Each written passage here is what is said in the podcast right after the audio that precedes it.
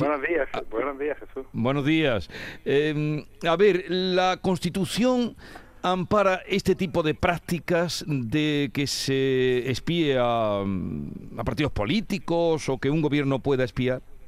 No, di- eh, son dos preguntas distintas. Dicho así, que la Constitución espía a los a No, los no, digo si- partidos, si ampara. La respuesta es bastante fácil, no. La Constitución no ampara que se pueda hacer este tipo de práctica. No, mm, depende cómo, depende qué tipo de cuando, cuando usamos pronombres tenemos que saber qué es lo que estamos sustituyendo. Si este tipo de prácticas son eh, espiar a personas que están atentando contra la unidad de España es que tenemos una ley del CNI que, se- que en el 2002 que se creó para eso. Si lo que estamos diciendo es que se que se espíen a partidos políticos sin más la respuesta es no. O sea, que O sea- depende cómo sea la pregunta. Y como como depende cómo sea la pregunta en España lo tenemos relativamente bien resuelto porque los espías solo pueden interceptar eh, las comunicaciones si previamente tienen autorización de un juez. En un régimen especial que consiste en que siempre es el mismo magistrado y que además la decisión que tome el magistrado es secreta. Ahora mismo es un magistrado, es un magistrado del Tribunal Supremo, bastante prestigioso porque es compañero de Derecho Constitucional. ¿no? O sea, eh, lo que viene, lo que yo entiendo de lo que usted me dice, señor Ruiz Robledo, es que se puede espiar si hay eh, dudas. Bueno, eh, ha puesto usted el ejemplo, líderes independentistas. Sí se hace bien. O sea, se puede espiar si se hace bien, ¿no?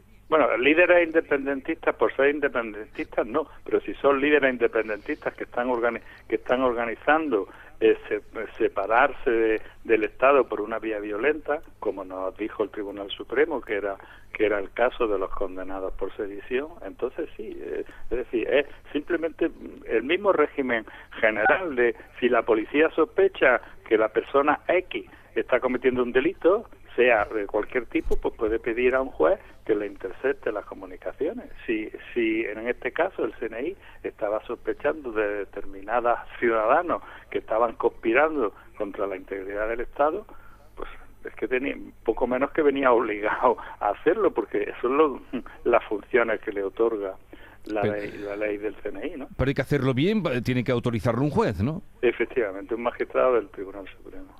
Y en este caso no se hizo así. Bueno, no lo sabemos. No lo sabemos. No lo sabemos porque cuando se le ha preguntado al Tribunal Supremo ha dicho que la ley que la ley estima que es secreto y que por tanto no se puede no se puede Vale. explicar, ¿no? Y, y ahora vamos a otro caso. Eh, este que ha salido, eh, que es- parece que el origen está en Marruecos, del espionaje a, a, mm, 200 personas, de, según cuenta de Guardian, y ya iremos sabiendo también, eh, vosotros lo contabais, ¿no?, en el periódico de España de, de Ana. Eh, si un país supuestamente amigo, eso poco tiene que ver, pero en fin, espía a otro, como pongamos el nuestro, uno de la Unión Europea, ¿quién ampara al país espiado? Bueno, no, mm, la, España espía a Marruecos, ¿eh? Y es, y es bastante, Pero- es bastante, es bastante notorio que, que, que hay en España tenemos y Sí, pues cuando saltaron en la avalancha de hace un año no estábamos Bueno, muy una enterados. cosa, una cosa es que espiemos y otra cosa es que nos enteremos. Pero vamos, yo poco mm, estuve hace dos o tres años por Algeciras y, allí había una serie de radares que poco menos que era un tu- turismo, era turístico y se decía, no, estos, eh, estos radares lo que están intentando es captar las comunicaciones de Marruecos y eso eso va de suyo aquí todo el mundo se espía a, a todo el mundo no y para eso están los para eso están los servicios secretos ¿no?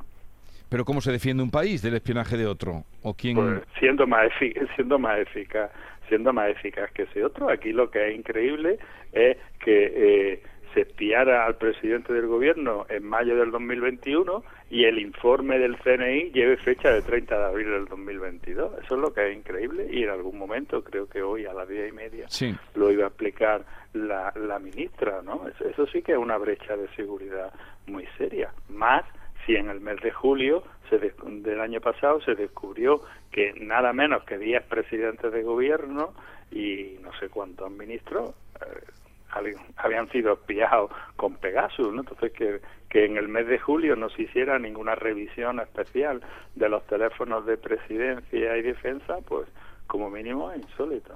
Y que se hiciera público, ¿debería hacerse eso público o no? ¿O, o- o actuar contra esa situación mm, sin Bueno, hacerlo que público? yo sepa, si, si vemos, por ejemplo, que, que han hecho nuestros nuestros vecinos cuando cuando se supo que Macron y no sé si 14 ministros habían sido espiados, allí ninguno fue fue al juez como como se ha hecho aquí, ¿no? Así, lo que se ha hecho ha sido mejorar mejorar los sistemas de, protección. ¿no?